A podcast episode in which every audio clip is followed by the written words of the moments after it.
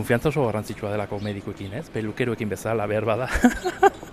bueno, medikua zaldatzera kondenatu jendea ere badago, ez? Asmatzen ez badute zure gauzarekin, baina baina asmatu badute, edo, bueno, zerbait kronikoa baldin bada nire kasuan bezala, ez? Ja, nolabaiteko harreman bat sortu daiteke.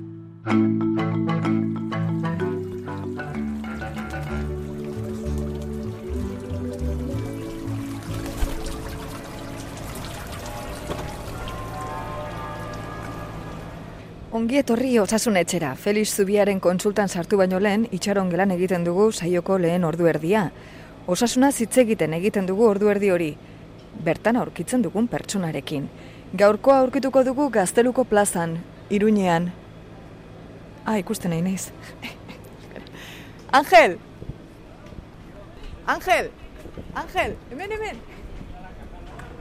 Erro! Osongi. Osongi. Osasun etxea. Osasunaz, etxetik kanpo. Angel Erro. Angel Erro idazle, poeta, zutabegile eta itzultzaile burlatarrarekin egin dugu itzordua. Angel Erro Jimenez, burlatan mila bedera ziren eta irurogeita emezortziko maiatzaren amabian jaioa, idazlea da. Zuzenbidean lizentziaduna da Nafarroako Unibertsitate Publikoan eta Euskal Filologian Euskal Herriko Unibertsitatean. Poesia landu du batik bat, alaber, Bolgako Batelariak izeneko literatura blogeko partaide da. Hainbat edabidetan kolaboratzaile ere bada Euskadi Irratian ibilia da besteak beste. Berria egunkarian ere aritzen da, jira izenburuko eguneroko zutabea idazten du maisuki bizitzaz.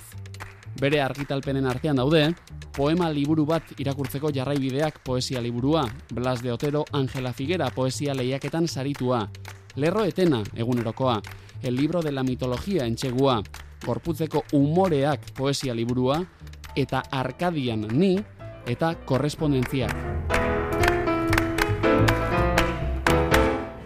Bueno, postan egizu izautzea, zaurre, zaurre. Bai. Gazteluko plazan liburu azoka bat dago eta erro, liburu zalea eta idazlea bera, liburu bat hartuta etorri da gainera.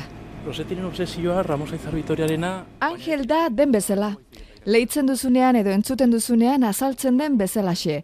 Apala, umoreko eta dramatismorik gabeko gizon irrifartsua, estilosoa, badu nahi gabeko argitasun bat, onenek bakarrik dutena, nahi gabeko eta egitazko distira bat.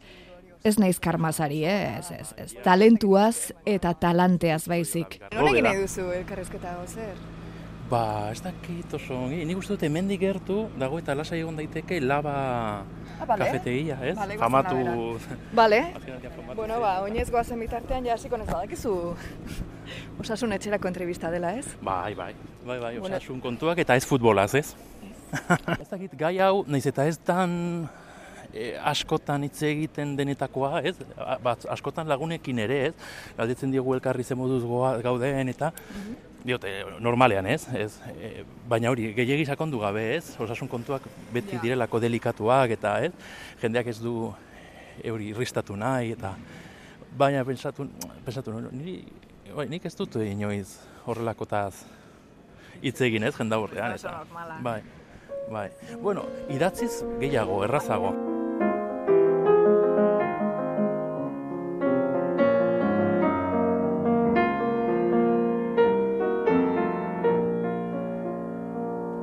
Amak mina du. Oinazearen dikzioak zure gorputza ebakitzen du. Oso hitz zaharretan, ulergaitz, gu baino lehenagoko lengoaia batekoetan. Zer nahi dizu? Zer nahi digu adierazi geure buruaz? Nik orain esan alditudanek, ez ulertua baino ez dute handitzen. Isiltasuna bare den ertzera jaurti zaitu indarrez uin batek.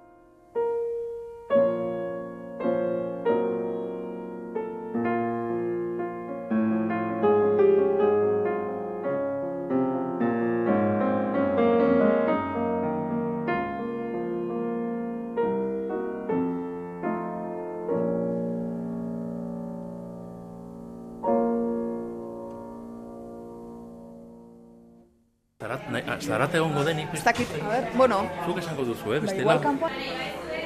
Laban sartu gara hizketan jarraitzeko. Angel preokupatuta dago zarataren gatik. Zer nahi duzu?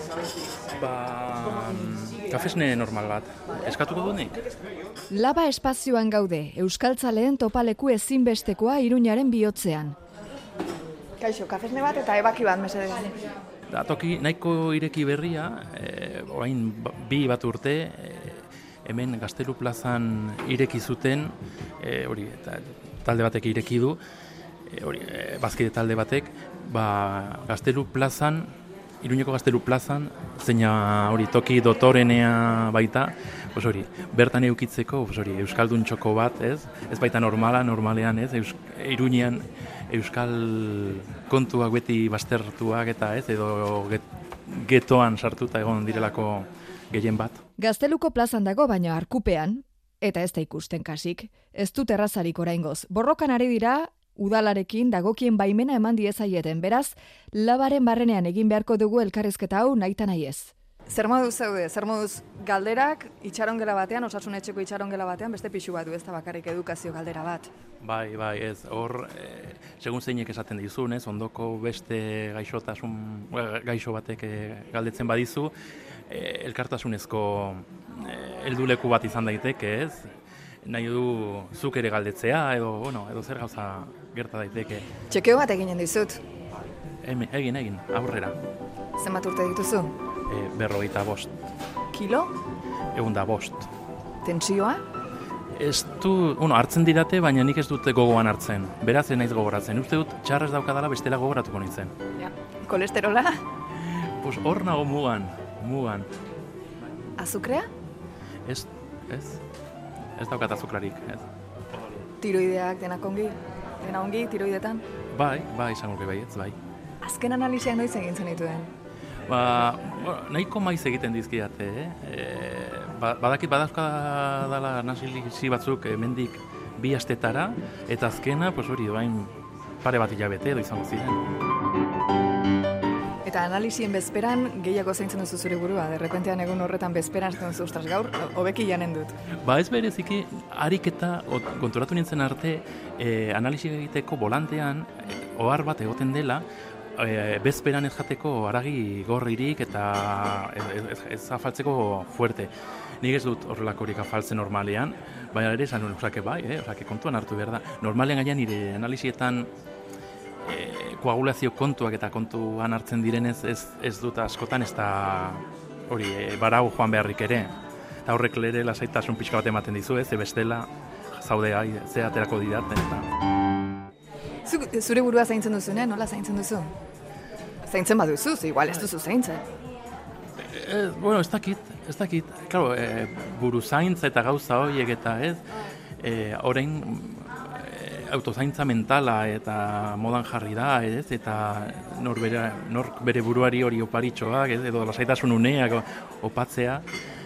E, nik uste dut hortik egiten dudala gehiago, jakin gabe, eta bestelakotik pues, behar bada ezain beste, ezain beste, edo ez dit luze egi irauten. Nik, nire e, arazoei aurre, aurre nola egiteaz. Hori, da, nire, nire kasuan hori hori izaten da hori. Ze asko agobiatzen naiz, ez? Hori badaki arrebak berari kontatzen dizkiot horrelakoak, ez? Beste jende guztiak kargo hartzen didalako hasten naizenean nire agobioekin. Berak badakita txantxetan hartzen dit hori edo zer gauzarekin, pos hori. E, agobiatu egiten naizela. Jo, e, internet, interneteko zera, kontratua edo berritu behar badut, esaterako orain berri behar izan dut, ba hori da niretzat gauza bat gaindi ezina ia ia. Urteak ez dira alperrik pasatzen. Etzegoen mina agertu egiten da, eta bazegoena okertu. Egia da, hori, eh, ni hori, hemofilia hori eh, oso txikitatik izan dut eta ezagutu dut nire egoera eta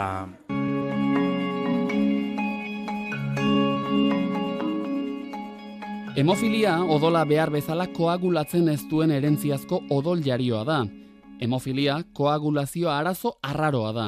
Odola ez da behar den bezala koagulatzen. Horrek gehiegizko odol jario arazoak sorditzake, lesio edo kirurgia baten ondoren, edo berez, baliteke zure gorputzaren barruan bat-bateko odol jarioa izatea, ala nola artikulazioetan, muskuluetan edo organoetan. Ia kasu guztietan gaixotasun hau errezesiboa da emakumentzat, alegia, ez dute garatzen, baina bai transmititzen. Amak semeari, alabari ez. Aur gaixoa izateak markatzen zaitu nahikotxo. Esango nuke beste edo zer gauza baino gehiago, ez? E, armairuan, armairutik atera behar izatea baino gehiago markatzen zaitu behar bada. Ez, ze, ze bost urtetatik edo lehenagotik gurasoek irakatsi dizute ez, ezin duzuela gauza berdinak egin eta gauza horiek ez, eta hori adin horretan ez dago erraz digeritzerik. Jaiotzetik duzu. Bai, genetikoa da, eratu egiten da, e, normalean, bueno, normalean, e, e, se, gizonek baino ez dut gu orokorria, orokorkeri bat da, ze gero hori ze, zehatasunak bare badaude, baina hori gizonek e, jasaten edo nozitzen dugun eritasuna da eta e, emakumeek e, tran, e, transmititzen dute. Osea, zure amak, bere alabari ez, baina bere semeari bai transmititu dio. Haze karga jarri diogun amari ez. Bai, bai, ez, hor- horrek ere bestelako lotura bate zehatzen zai- dizuet. Nire kasuan gaia ama adoptatua zen eta berak etzekien ni jaio arte eh, portadora portatzailea zen, ez, eritasunarena. Alegia berarentzat ere sorpresa izan zen, e, eta bueno, bere anekdotak ere pasatu zituen, ze garo, e, nabaritzen zuten, pues hori, gehiago irauten zidaten niri, e, ubeldurak, ez, e, e, berehala moretzen nintzela eta horrelako kontuak, eta uste dut, trago txar bat edo beste pasatu behar izan zutela medikuerenean, pediatrarenean, ez, e, pensatuta etxean ez oten induten jotzen, ez, horrelako ubeldurak ez, ez dira izaten, ba, e, deigarriak izaten dira, ez dakit. Eta gaina adin horretan, ez, e, kolpeka zabiltzana, zabiltz- zabiltzana munduan, nik uste dut bi urterekin diagnostikatu nindutela.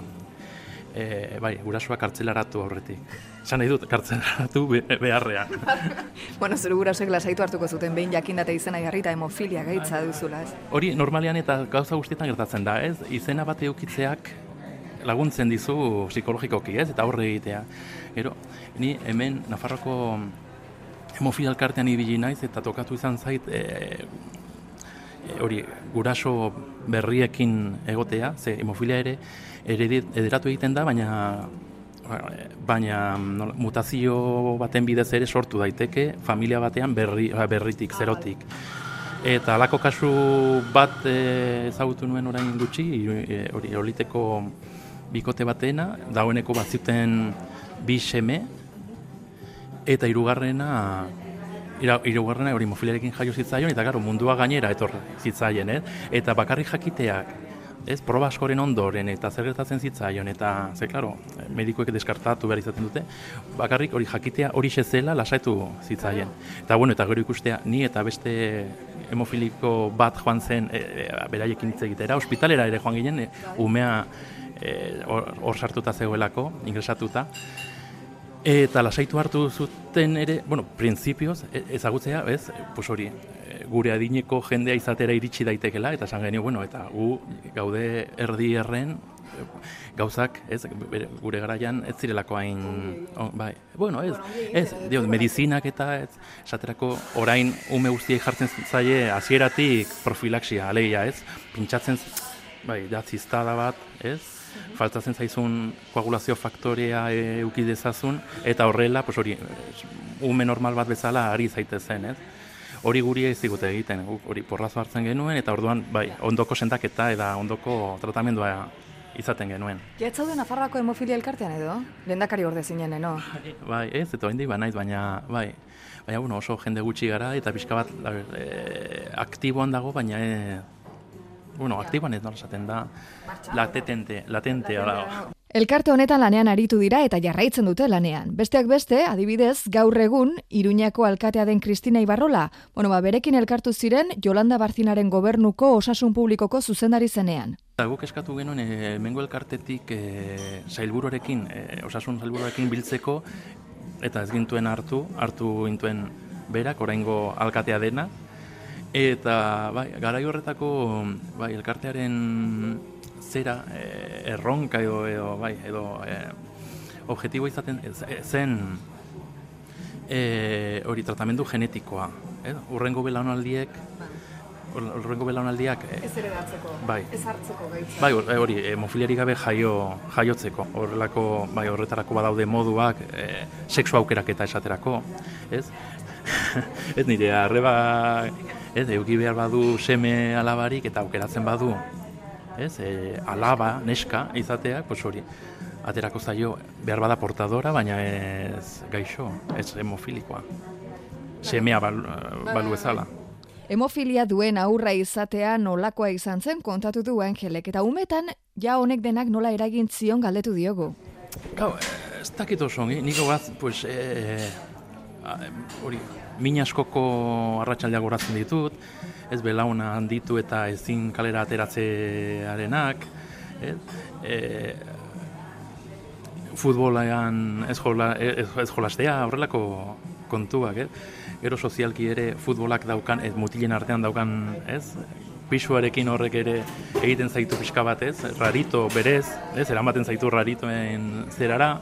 Gero adinarekin, ikusten duzu hori hori ez duela inora, bake, ez duela garrantzi handi egiri, baina momentu horietan ez da. Er- eritasun hau ere ez da eguneroko kontu bat, ez? Izaten da, jo, tarteka joan eh, izan ditzakezu problema, osea, bestela nahiko bizitza normal eramaten duzu, ez zaizu kanpotik ikusten. Gainera, ni ni ez zitzaidan gustatzen eh, jendeak jakitea gehiegi eta ez irakasleek bazekiten baina ikaskideek gehiegi ez baina dena den bai ikasle eh, irakasleek bai abisatzen zuten kontuz ez jo Angel ez jo claro Zinen mimatua, ez? Beste aurren, zergatik mimatzen dute beste mutiko hau. Eh, bueno, azaltzen zuten, ez, ber, berari ezin zaio jo, eritasun badauka. Bai, ez didate bullyinga inoiz egin. Dramatismorik gabe kontatzen du bere esperientzia noski horrela bizitu zuelako eta kitxo. Berrogeita bost urterekin nola bizitzen duen jakin nahi dugu orain. Bueno, hemen kontua da, gehien bat, eh, hau aurretan hori izan ditzakezu episodio, ez, e, pues hori, odoluzte episodioak, hematoma eta hemorragia eta horrelako episodio hori zeak, baina gero ondorioak ez dituzu behin e, asko, askotan nabaritzen, ez? Jarraian, esan nahi dut. Baina dinarekin bai, horretaz abisatu zidaten, baina nik genien kasu gehierik egin, eta kontua da, arazo gehiena da, em, hori, e, artikulazioetan, ez, barneko isuriak e, egotearen egoteaz, eta ez, e, pues hori joditu egiten dira, ondatu egiten dira, eta ez, orain erren baldin badabil da horrexegatik, ez, artikulazio. Ba, hemofiliaren fama da hori odolustu zaitezkela, baina inoiz ez da, edo jende gutxi odolustu da, ez? Ber, berda garai batean. Baina benetako arazoa da, da dinarekin, ez? Artikulazioak, ez barne isurien ondorioz, hori, ba, ondatzen joan daitezkela, zaindu ez badituzu, eta, klar, orduan bai da eguneroko egunero sufritzen edo nabaritzen duzun gauza bat, ez? Mingarria behar du. Bueno, bai, bai. Eh, Aurrekoan e, fisio batek esan zidan, berak e, hemofiliko jendea tratatzen du, eta esaten zidan, jo, hemofilikoek badaukazue, e, nola esaten da, oinazeari tolerantzia handia, ez? Eta digo, behar bada bai, ez? Ja, bueno, ez da gauza berria, ez? Gaixo kroniko askok, ez? Ala, alakoa daukate, ez? E, umbrala oso, Oso altu. Ba, Gaitz hau behar bezala zaintzeko eta tratatzeko transversala behar du izan tratamenduak. Osasun bideak ematen ote dizkie zerbitzu guztiak hemofilia duten pertsonei. Errehabilitazioa, fisioa... Bo, kasu honetan fisioa ez, baina orain arte ez dugu ez jatzeko motibo askorik, ze gero eta hobeto egiten dituzte gauza horiek, gauza transversala izatea, ez? E, txikitatik, pues, e, hori, rehabilitazioko medikuek ere gu zaintzea, traumatologoek ere ikusten egotea, ez? E, nahiko, bai, horregatik nik askotan e, hori esaten diatenean, edo norbait norbaiti esaten dioanen, bai, e, ba, ba, hori, medikura joan bar izan dut. Ja jendeak ez daki zeinetara, ze hori, izan daiteke bat, bestea, horrengoa. Hemofilia errege erreginen gaitza gisa ezagutzen da. Bai, bai, horren fama du eta jende asko horretaz ezagutzen du, baina batez ere Vict e, Victoria Eugenia erregina Inglaterrakoa, esango nuke bera, e, portadora izan zelako. Eta karo, bera izan zenez, e, errege familia askoren, ez, e, nola esan, e, hori, arbasoa, ez, zeberaren gara. Transmititu zuen desiente, ez? Bai, bai, bai, osaterako, bai, hori, Errusiako tzaretara, Espainiako erre, erreginetara ere, bai, bai. Hori da erregek duten, bueno, ez monarkiaren handikapa. Eta horri gehitzen badiogu, hori, lehenago esan bezala, ama adoptatua zela, ni beti pensatu dut behar bada, ez? E, bai, ni zain daiteke ere Victor Eugen, Vic- Victoria Eugeniaren Arbaso, leinuko, ba, leinuko. odol urdineko seme bat.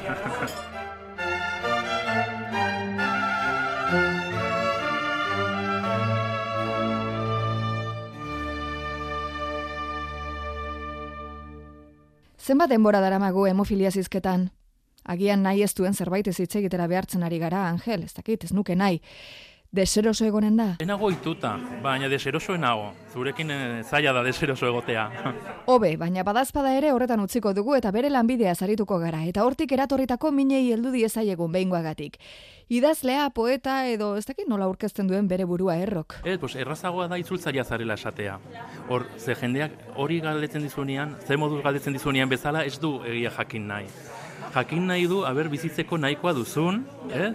Kalean bukatzeko ara, e, aukerarik baduzun, eta ez, esaten badiozu idazle zarela, poeta zarela, jendeak, baina bizi zertaz. Ez, galdetzen dizu bi, bigarren galdera. Eta orduan errazago esatea da zuzenean joatea, esatea, itzultzaile. Baina poeta eta idazletzat dugu gehienok. Eta lanbide bakartia izateko fama du. Bueno, ez dakit, eh, kausa ondorio anitzeko kontua da, ez? E, idazten duzu bakarrik egoteko? Ez, behar bada da jende e, lagunduta egoteko idazten alduzu, ez? E, bai, e, e, edo bakardedadetik e, laguntasunera pasatzeko bide bezala. Eskertuko nuke orain bakarrik gu egotea ze daugan e, soinuarekin igual kanporaterako gara erro ze. Talde handi xamar bat sartu da laban eta zarata gehiegi dugu itxarongela honetan osasuna zaritzeko. Talde horretakoak ere noski euskaltzaleak eta euskalgintzan ari diren euskaldunak dira eta Angelen ezagunak noski. Hauek iraku, e, euskari akarleak dira hizkuntza eskolan, denak dugu. Ui, ama, gurtzanen ereko erreilekoa da. Eta, eta zu? Ni hizkuntza eskolakoak, eh? Claro, guan Ipuinak nordu, idatziak bai. Errepublika garaian, ipuinak idatziak Mexiko oratu zenean, erbesteratu zenean, eta ondorengo beste bat. Ara, biek ezagun eta lagunekin egin dugu batopo. Kalera atera eta idazle lanbidea duen erroren osasuna hitz egiten jarraitu dugu San Jose plazarantz goazela. Iruñako toki lasai eta ederrenetako bat bide batez esan da. Ez dakit gehiegi esan beharko genuken igual denak bertara joanen zaretelako. Ez dugu elkarrizketako aria galdu ordea. Beraz, hori, bakarrik egotea, nien naiz oso tipo bakartia naiz eta, gero, azken aldian, ez dakit ja adina den, edo pandemiaren ondorioak, ez? Ze ohitu gara bi urte tan, eh, ohitu gara bakarrik egotera, pues hori, eh, jende gutxiago behar dut, inguruan. Oinez, tipitapa, astebarruko goiz batean Iruñako alde zaharrean dagoen mugimendu paketsuan gustoragoaz berriketan. Bitu, jarriko naiz osalan moduan. Maten dute orain osalaneko ikuskari lanak hartuko ditu dela, ze galdetu nahi dizut ja, zure lanbidetik, idaztetik, eta eratorritako gaitzik edo albokalterik baduzun, ze, karo, ez dakit ze posturatan egoten zaren, ez dakit, ez dakit eh, ordenagailu aurrean egiten duzun dena, ez dakit eh, bizkarreko miniez ibiltzen ote zaren. Hor, hor, novelista iz naizenez gero, ez? Ez dut zerurik espero eta ez dut gauzan dirik ere, ez dut gaitzan dirik ere eukitzen, ez? Bizkarreko mina zientzialari batzuen ustez, industrializazioaren haserarekin okertu zen. Industrializazioak bizitza modernorako jauzia ekarri zuen, baina baita ohitura aldaketak ere. Esaterako, ariketa fisiko gutxiago egitea. Bizkarreko ezurrek pairatu egin dute aldaketa hori.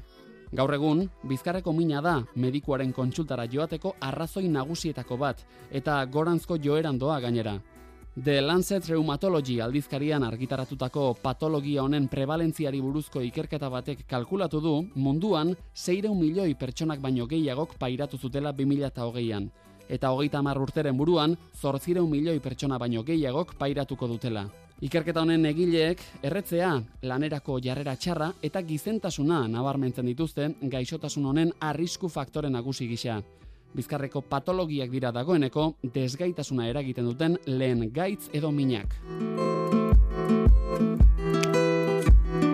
Ze oso tarte laburretan idazten dut, eta gehiago behar bada pasatzen dut, ez, pues hori, asmatzen, edo notak hartzen, edo...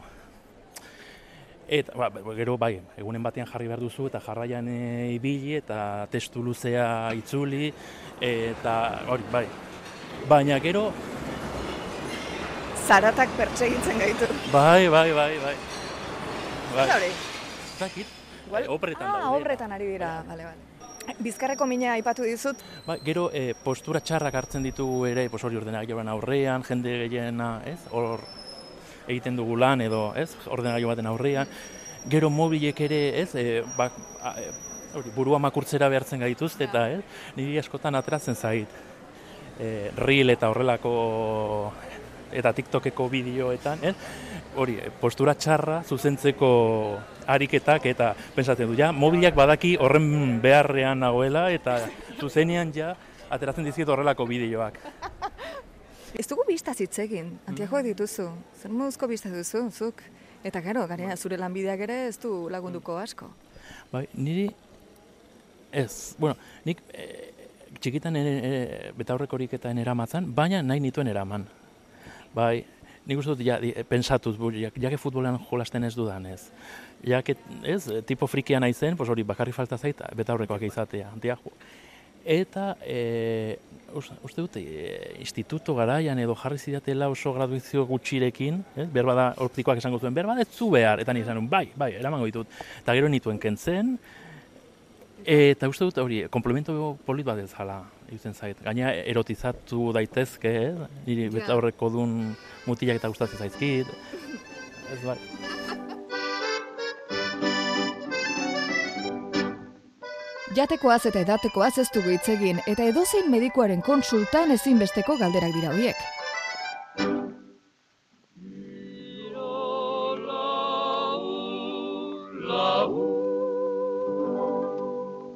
Zer, zertzalea zara jateko orduan? Ba, ga- garai batean hori, e, goxoa eta gustatzen zitzaidan, eta oraindik gustatzen zait, baina, baina orain gutxiago, ez dakit. Ez dakit. Ja. Oso sano jaten duzu, asko zaintzen zara. E, hasieran bai. Lehen platerra bai. Hortik aurrerakoak. Ja. Bale, Bai. bale. Bai, kalea da, kalea izaten da pikatu egiteko toki berezia, ez? De kalean, eta kalean zerbait... Zu kale zarea zara, ez? Bai, bai.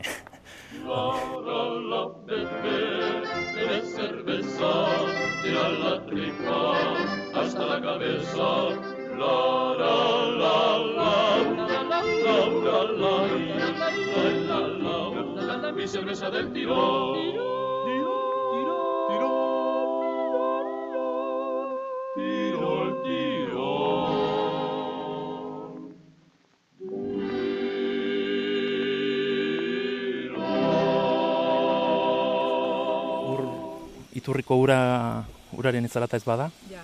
Madril eta Iruña, ipatu dituzu zu Madril eta Iruña artean bizi zara. Bai. Bai. Zein da hiri osasungarriagoa?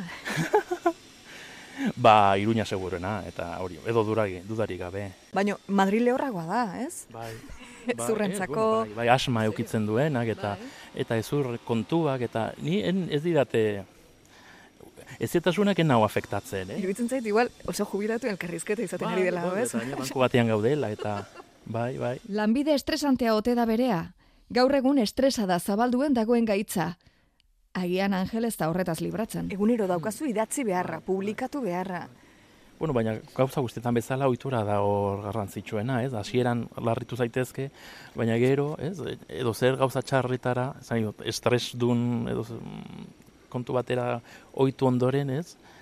Garai batean aurreko egunetik, aurreko egunetik esan dut, e, bi ur- eguneko aurrerapenarekin pensatuta behar nuen zertaz idatziko nuen, ez?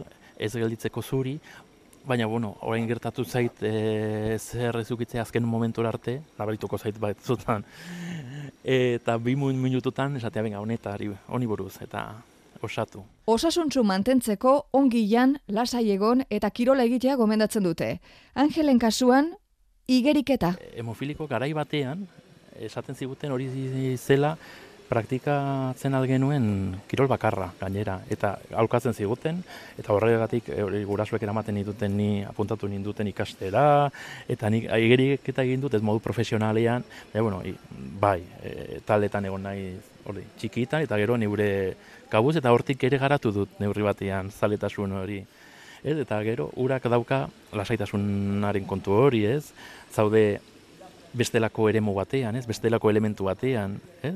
Ateratzen zaizu zure gor pisutik ere, zure gorpuz tasunetik. Medikuekin zeharreman duen, nolako medikuak dituen, galdetu diogu errori. Konturatuta nago oso garrantzitsua dela medikukiko konfiantza, eh? Eta behin baduzu mediku bat ongi tratan zaituna, mediku bat edo osasun sistema bat, eh? E, hori, ez duzu aldatu nahi, ez? Ja, bakizu nola doan kontua eta ez eta bueno, txobinismo pixka bat izan daiteke, ez? Hemen hobeto tratatuko gaituztelako ustea, baina baita ere da hori e, hori ezagutza baduzu lehenagotik ez? Eta konfiantza oso garrantzitsua delako medikuekin, ez? Pelukeroekin bezala behar bada. Desbideratu gara. Bai. Bueno, mediku azaldatzera kondenatu jendea ere badago, ez? Asmatzen ez badute zure gauzarekin, baina baina asmatu badute, edo bueno, zerbait kronikoa baldin bada nire kasuan bezala, ez? Ja, no, nolabaiteko harreman bat sortu daiteke, nire badaukan nire hematologaren WhatsAppa, eta esaten dit, hemen, idatzi da zu hemendik, hori da implikazio bat, ez, askotan ematen, ez dena, nik ez diot pelmazadorik ematen, baina bueno, badakizu hor daudela, eta ez, edo zer gauza sortuzkero, ez, hor daudela. Medikutara zenbatero joaten zara? Ba, ez dakit, urtean, lautan, seitan, hor non bai, bai, mediko ezberdinetara ere, eh? Ze mediku dira, ze espezialista? Ba, hematologoa, gero traumatologoa, rehabilitazioarena, gero ere e, dermatologora noa, baina, bueno, ja, gauza... Bai. Dermatitis? Ez, soriasi bat sortu zitzaidan, kendu zaidana, baina, bueno, oraindik jarraitzen didate behiratzen eta uste dut nutrizionista bat ere bideratu ninduten eta tarteka ikusten nao eta bo, nik bilatu dut rehabilitazio ai, rehabilitazio ez fisio bat neure adiketak egiteko eta hori amabostean behin joaten naiz eta bai, gauza ona da ze ikasten dizute hori eh, askotan ez dakigu asko gure gorputzaz, ez? Eta muskuloak nola doazen eta giharrak nola, ez? Galditzakezun masa eta eta nik asko lagundu diete horretarako. Neure buruaren kontzienteago izateko.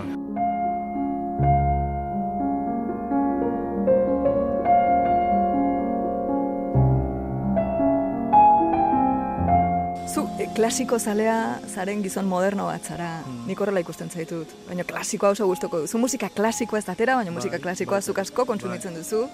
Bai, ez zure bai, poemetan ere azaltzen da. Aipatzen duzu zure idazkunetan, bai. Hmm. E, zu horrela gizon moderno baino klasiko zale bat izan da, seguro egiten ari garen bezalako irratsaioak osasun etxea bat, oso klasikoa den irratiko oso klasikoa den irratsaioak maiteko dituzula ze mediku bat aholkuak ematen egotea entzulei hori da klasiko handi bat. Bai. Zuk berari aholku bat edo eskatuko zenioke edo edo, edo ez edo entzun egin zen ituzketak itxo. Eh, ni hori harretan dizentzungo nuen eta hori egingo dute oraintxe bertan. Eskerrik asko berro. Bai. Muxo handi bat, Angel, Angel Mari. Goazen ba.